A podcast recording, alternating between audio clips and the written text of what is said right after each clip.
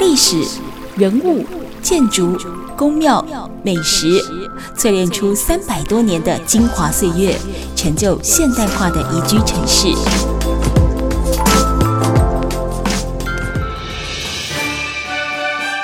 走进台中故事馆，处处有惊喜，句句有故事。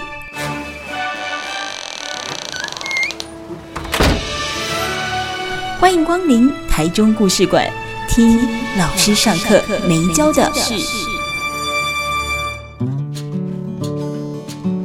九九点一大千电台台中故事馆，我是念慈哦，在每个礼拜都会跟大家分享一个老师上课没教的事。那么今天呢，我不确定这个老师有没有教，但或许你可能呢，呃，在平常的日常生活当中啊，都会需要用到，尤其是那种逢年过节要送个伴手礼，有没有很头痛，对不对？都不晓得到底自己要送什么，什么样才能够代表自己的心意，什么样才能够呢，呈现出你所居住的地方它的一个特色。而让大家呢永久难忘。来，我们先来谈这件事情哦。在今年，东海大学工业设计系有一个呢毕业作品，叫做《台湾气味旅行》，它是拿到了呢红点品牌与传达设计奖的最佳设计奖，同时还拿到了意大利啊 A Design 包装设计类的银奖。我们讲气味这件事情，其实视觉跟嗅觉它本身就是我们认识世界的一个先行。那你眼睛看得到，就是判断你的那个环境来提供资讯。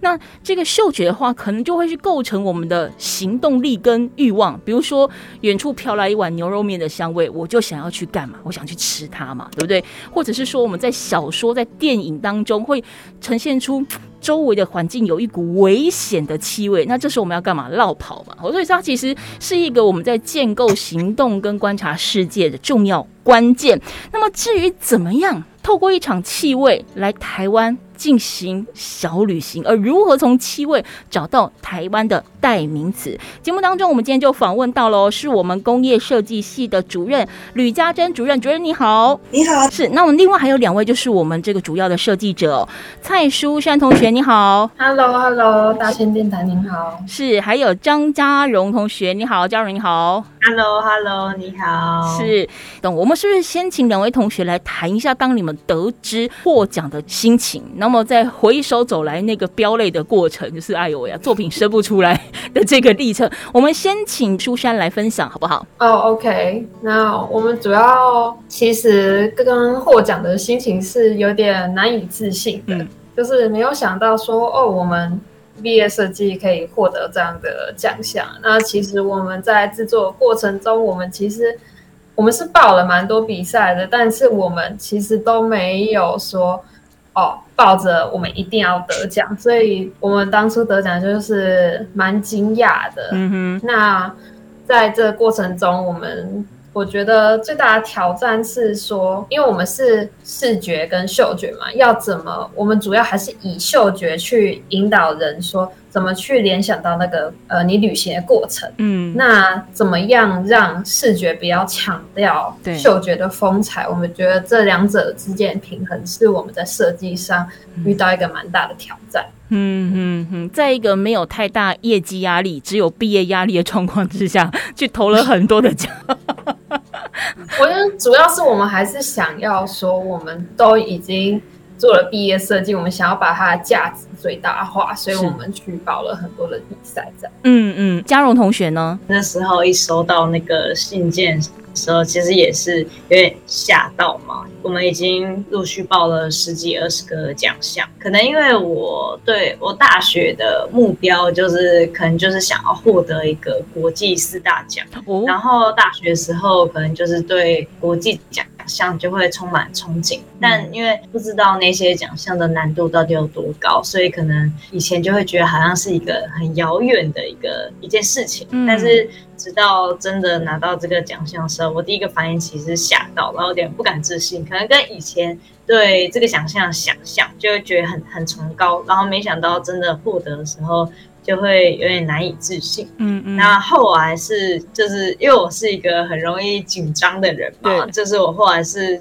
自己很紧张，就怕说是会呃我搞错什么事情，或者怕碰到诈骗集团就对。的信件嘛，或者是说。呃，我在报名的过程中也都是很怕有什么闪失，我就是会很容易焦虑的那一种人。后来就是经过反复的确认后，最终的心情才是很惊喜的，就是一个心路上的转变。那这个设计上，你觉得最具挑战的部分是？我我觉得最有挑战的部分要分成两。两个部分去进行说明。第一个是怎么让人家有共感这件事情。嗯，因为我们做的这个主题，不管你说气味，或者说这个概念，它都是很抽象的。没错。那你要怎么在没有同一个基准点，或者是不能被量化的条件之下，让人可以跟你有共感？对。所以我们就是透过一些扩香石的造型，嗯，然后包装的视觉，还有调香的气味，嗯，搭配。我们从旁用说故事的方式引导他进入到这个情境，呃，让他看到造型、看到视觉、闻到气味、嗯、听到我们所说的那个情境，可以进而联想。嗯、我觉得这个是我们花最多时间在琢磨的部分。嗯，那第二个部分是技术方面，那技术我就简单分成有调香。还有制作扩香石，嗯，还有包装设计的环节。对，那我觉得这三者之中，又以调香最为困难，因为我们不是呃调香相关科系背景嘛。嗯、那所以这个跨领域的合作，很感谢东海化学系的老师，嗯、然后他是在没有任何呃受贿的条件之下，就是很热心的帮助我。对，然后他就是借我们器材，然后、嗯。亲手教导我们要怎么去调香，帮助我们很多。嗯，那除了这个以外，我们自己也有去现有市场的一些呃找一些原物料，嗯、然后自己去调配。嗯，那所以就是我刚刚所说的，就是调香这一块，因为我们没有制作过，然后没有相关经验，嗯，所以就是边做边学，做中学。那这也是比较在技术层面上，我觉得比较困难。嗯，为什么这一个作品，我想特别的想要采访同学跟包含主任的原因，是因为就如同刚才嘉荣讲的，它是一个很需要共感的，再加上气味这种东西，它其实有点虚无缥缈，很形而上，而且是很主观的。嗯。我们的生活经验是彼此大不相同，即便你们可能都在东海的公社系，你们是朝夕相处四年的同学，很了解彼此。但问题是在个人的生活或生命经验当中，还是有这么一些些会跳脱出来，就是跟别人不一样。但你要如何用一个成品，我们不要说去说服，至少说是取得共识。这件事情，它其实就是一个极高难度的动作，更不要说你要跨海跨出台湾的这块土地，去到了国外，争取国外评审或国外参与者的一个认同，然后脱颖而出。它其实就是这个作品，不管它未来是不是真的会上架销售，它的卖价是多少钱，我想它赋予的这个精神跟意义，它是更为特殊的哦。好，我们今天节目当中呢，访问到就是东海大学工业设计系的吕家珍主任，还有这次呢，以台湾七月旅行获得德国红点大奖的蔡淑珊，还有张家荣两位同学哦。不过话说回来，工业设计系，我其实对这系也还蛮好奇，尤其是在这一次看到这些资料要访问之前，花了一点时间去阅读跟了解。你有没有想过一件事情？同样是设计，但相对于什么视觉设计啦、多媒体设计等等。工业设计听来就很理工诶，它的特色到底是什么？又是什么样的一个教学的背景或者是专业，来成就了这一次两位同学可以台湾气味旅行获得德国红点大奖的契机？我们在下一个阶段回来继续聊。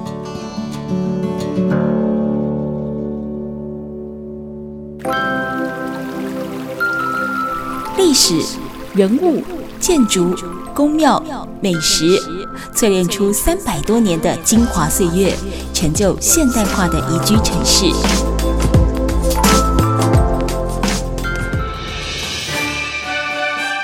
走进台中故事馆，处处有惊喜，句句有故事。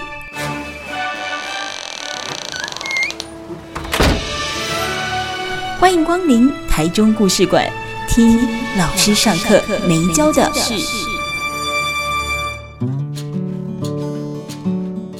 台中故事馆，我是念慈。今天节目现场，我们访问到的呢，是在今年哦，以作品《台湾气味旅行》获得了德国红点大奖品牌与传达设计奖当中的最佳设计奖。这是来自于东海大学工业设计系的两位同学蔡淑珊还有张嘉荣，那同时也有呢系主任吕家珍老师哦。好。前面听过两位同学来谈获奖的心情，包含回首过程当中觉得最具挑战的部分。接下来我就要请教一下吕家珍、家珍老师哦。我刚有提嘛，同样是设计系，但相对于呃视觉设计。多媒体设计，哎，工业设计听起来就很理工，哎，那到底工设系它的特色是什么？跟其他的设计系有什么样的不一样？我们请家珍老师来跟我做个分享。我来分享一下，呃，视觉设计、多媒体设计跟工业设计我们之间的差别。嗯嗯，其实视觉设计跟多媒体这里，他们跟我们工业最大的差别就在于二 D 走向三 D。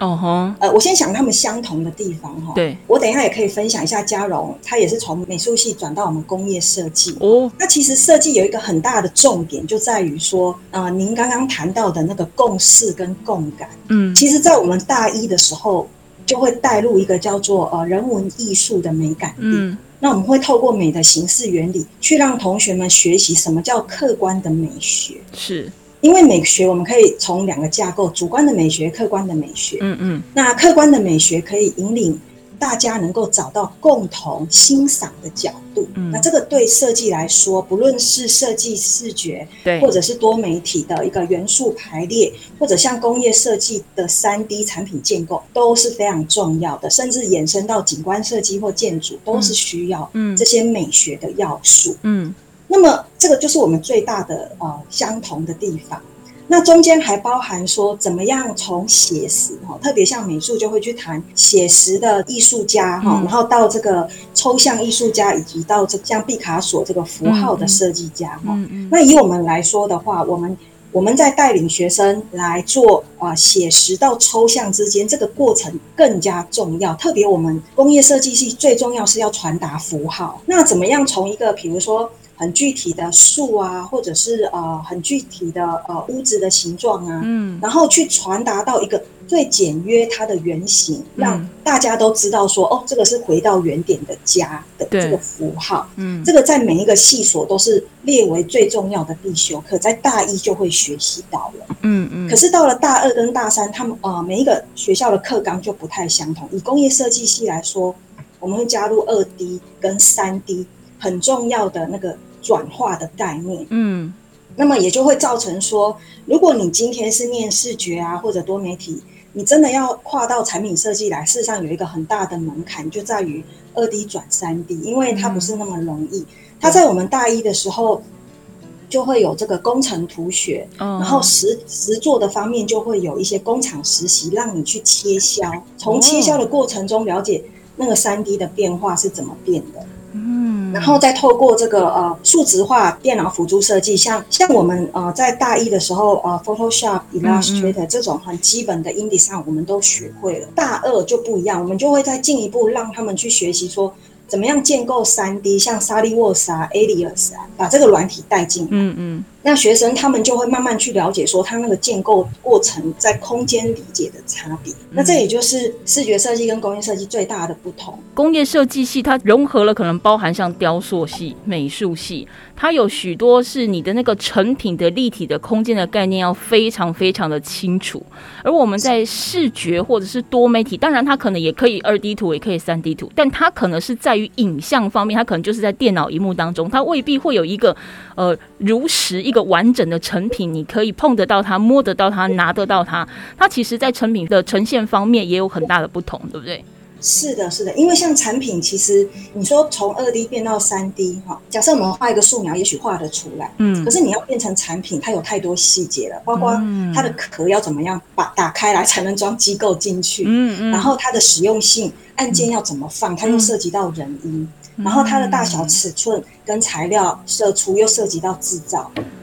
所以其实还蛮多元的。那在我们呃大二的时候，其实在这个很重要的呃知识灌入之后，我们还要有很多实作课来建构他们。其实以公社来说的话，它也算是一个必须整合不同领域科学的一个学系。嗯，像我我举呃嘉荣的例子，嘉荣他当时大一的时候是念美术系，对。那后来他来到我们系之后呢，嗯、他带着他当时学的美学跨到我们系上，也是非常受用的，因为基本上它并不冲突。嗯。它反而是加成效果，它又有空间概念呢、啊。对对对，然后他再来学制造啊、材料啊、哈，还有模型啊这一块啊，还有电脑绘图这块。嗯，嗯。那其实，在到大三的时候，我们会开很多课程，像是结合这个云创科技，嗯，好像现在很讲的这个呃人机界面啊，哈，数位云端运算啊等，怎么样应用到产品啊，或者是说你想要针对人文社会创新，像文创啊，文创的产品，嗯，然后人文的关怀。或者是说，你想要最后透过设计把它变成一个策略跟流程去做行销，嗯，那这也是我们系上都一直在整合。它只是在材质上面的不同，可是它的基础概念是相同的。对对对，所以这就已经稍微解释了我的疑惑。因为其实我那个时候在看到东海公社系的台湾气味旅行获奖的时候，我其实有点没有办法连接起来，说工业设计，然后跟气味旅行，然后跟扩香石这些东西为什么可以放在同一个系所，然后放在同一个人身上，放在同一个作品当中？好，那我回过头来就想要继续来请教这个书珊好了哈，我是不是也请你跟我们分享一下？因为我节目刚才一开开始的时候有提到台湾气味旅行的这一份企划是来自于你们的毕业制作哦。当初去发想这份企划，它的雏形是从何而来？企划从无到有的这个过程。呃，我们一刚开始其实是从五感下去切，就是五个感官下去切入的。嗯嗯嗯、那为什么我们想要做这个主题？是主要是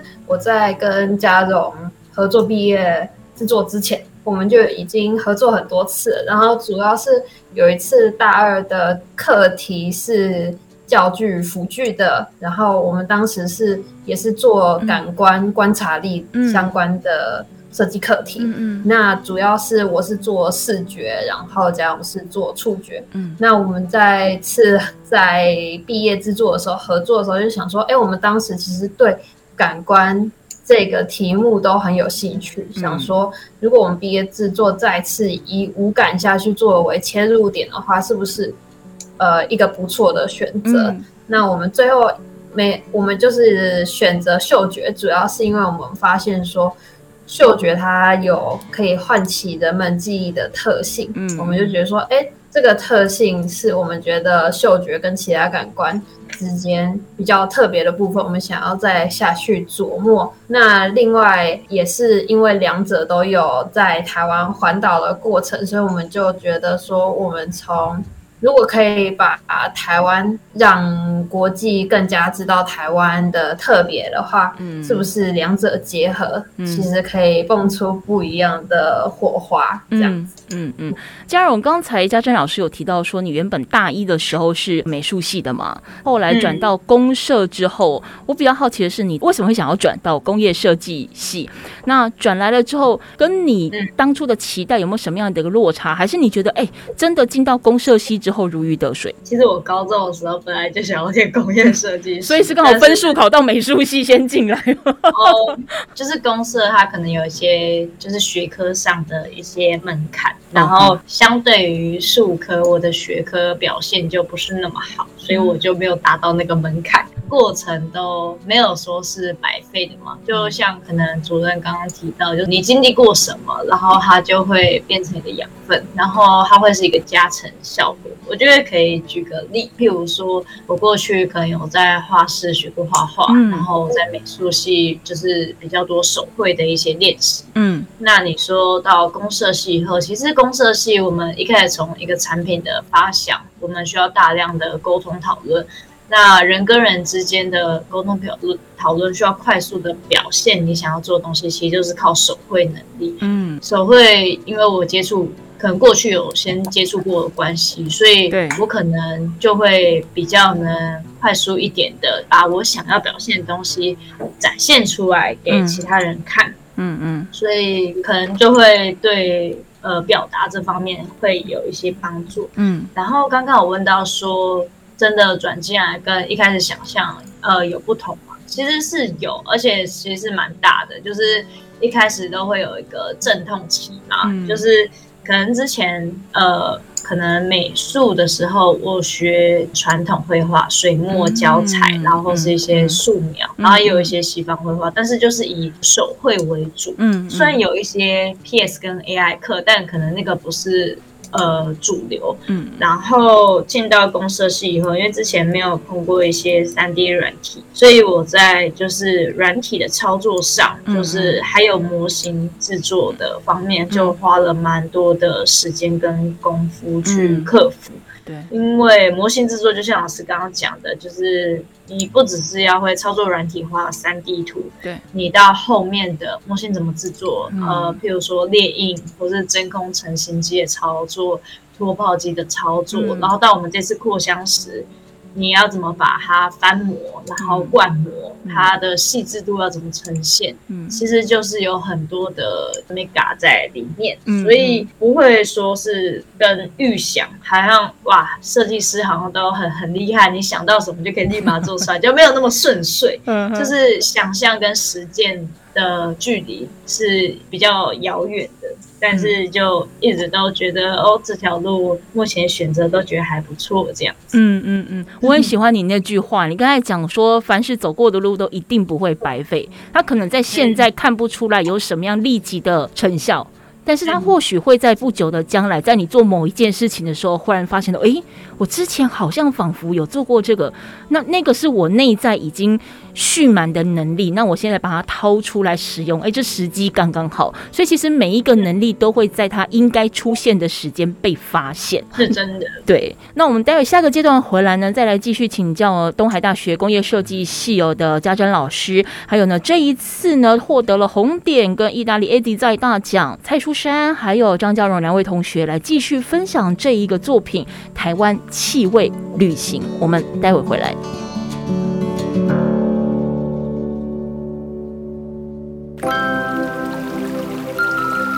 历史、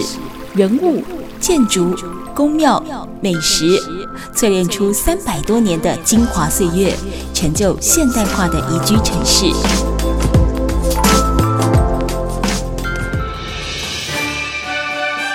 走进台中故事馆，处处有惊喜，句句有故事。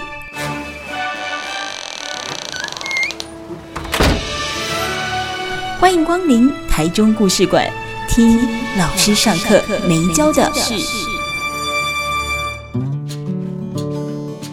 台中故事馆，我是念慈。那么每个礼拜都会跟大家分享一个老师上课没教的事哦。那么今天要跟大家特别推荐到是东海大学公社系哦，在今年呢有一个毕业制作的作品叫做《台湾气味旅行》，拿到了红点大奖以及包含了意大利 A Design 的银奖。那么今天节目当中，我们就访问到了两位设计者蔡淑珊还有张家荣，以及包含公社系的主任家珍老师哦。在这个段落。一开始我想要先请嘉荣来跟我们做个分享，因为前面其实我有问到，就是说这个企划的发想的雏形，像这个苏珊她有提到，就是说因为你们本来过去就有曾经合作过，那可能两个人也透过在呃环岛的这个旅行当中，各自有一些在五感，好，不管是嗅觉、视觉、味觉等等当中的体验，那你们就讨论出来，希望可以朝这个方向来合作，再来试试看。那你的这方面呢？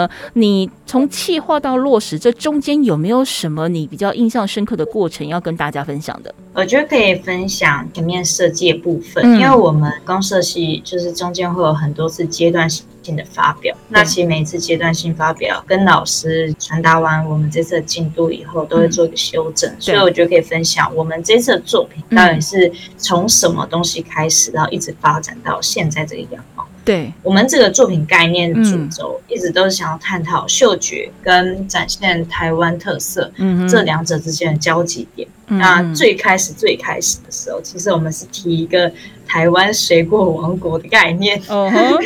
很合理啊，很合理。那时候就是想要把水果这个有气味的一个物品，对。然后跟呃表达台湾特色，嗯，这两者做一个结合，嗯嗯，但是它可能就有一些问题，就譬如说。最开始我们是想要一个城市一个气味，但是、嗯、呃，水果它是散落在各个城市的就四处，嗯、你很难说某一个就固定在那边，嗯嗯、所以跟我们一开始的预想不太一样，所以我们就后来就改变它的呈现方式。嗯哼，然后。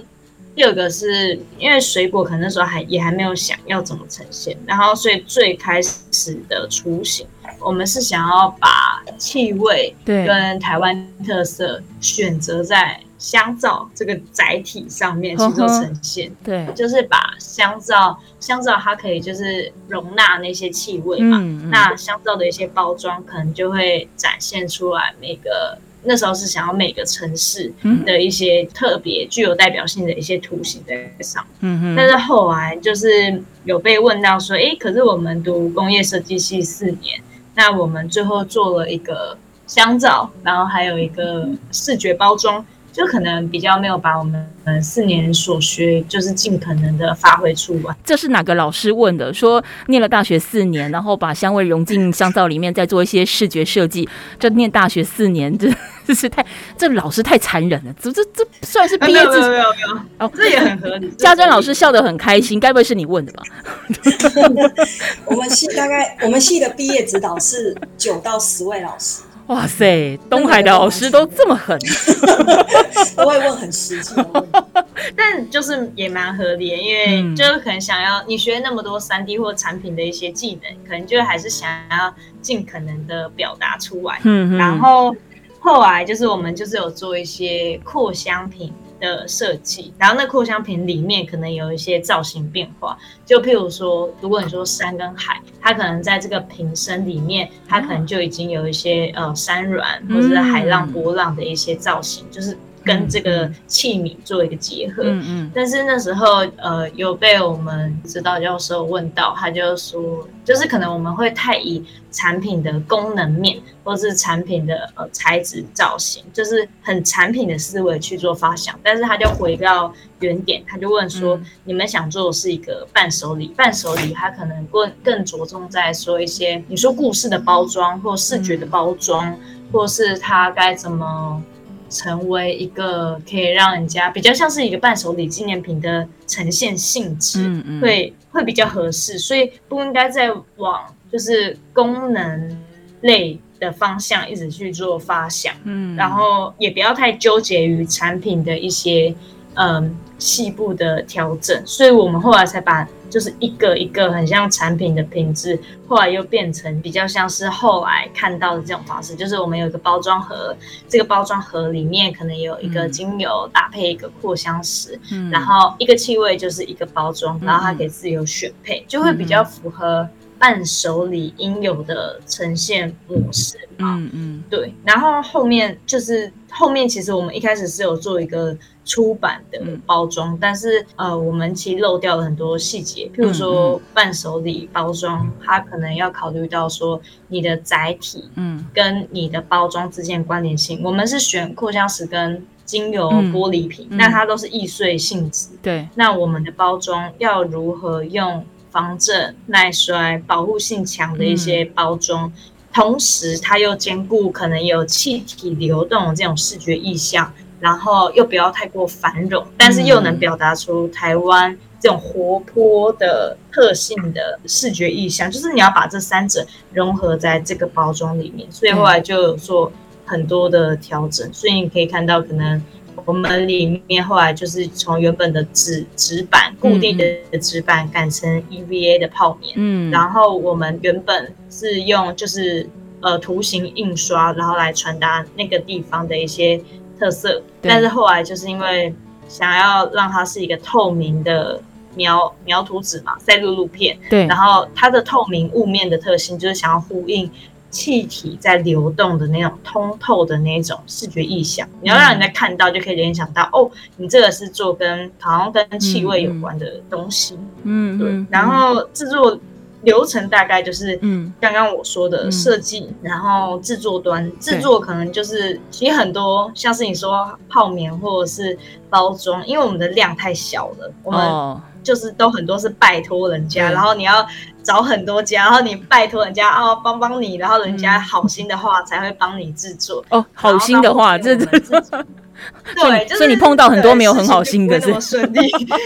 然后。到后面可能因为我们就是有想要提升曝光度，可是很不幸，就是我们今年就设计系学生都遇到那个 COVID-19，然后新一代设计展又被停办。对。所以，我们就是我们组自己是有在以个人就是报名的方式去高雄的方式大赏参赛。除了校内展以外，我们还真那是唯一今年唯一一场公开展览的一个平台。嗯，然后呃，除了宣传以外，就是中间也陆续投了十几二十个比赛。然后比赛后啊，就是可能除了手续以外，可能像一些国际。赛话就会比较昂贵，嗯，所以就是也是在想尽办法找资源，像是呃，可能系上跟学校，就是后来也是呃有那个给我们蛮大的一个补助，嗯，然后就是希望学生都可以发挥自己的创意，嗯，然后学校尽可能的给予一些帮助，然后。另外，我们自己这边就是也有找到一台中的一家呃设计公司，因为他自己本身也是做跟扩香石有关的，嗯、就是我们性质相同的。嗯嗯、然后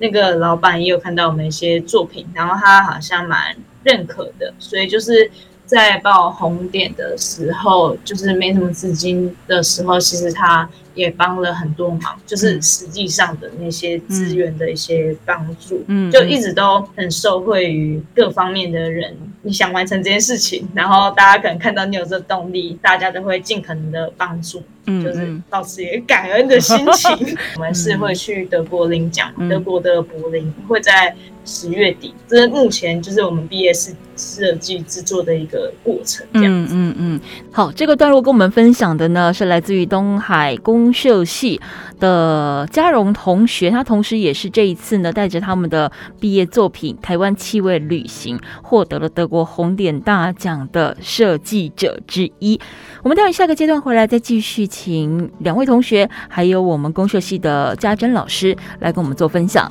台中故事馆，我们马上回来。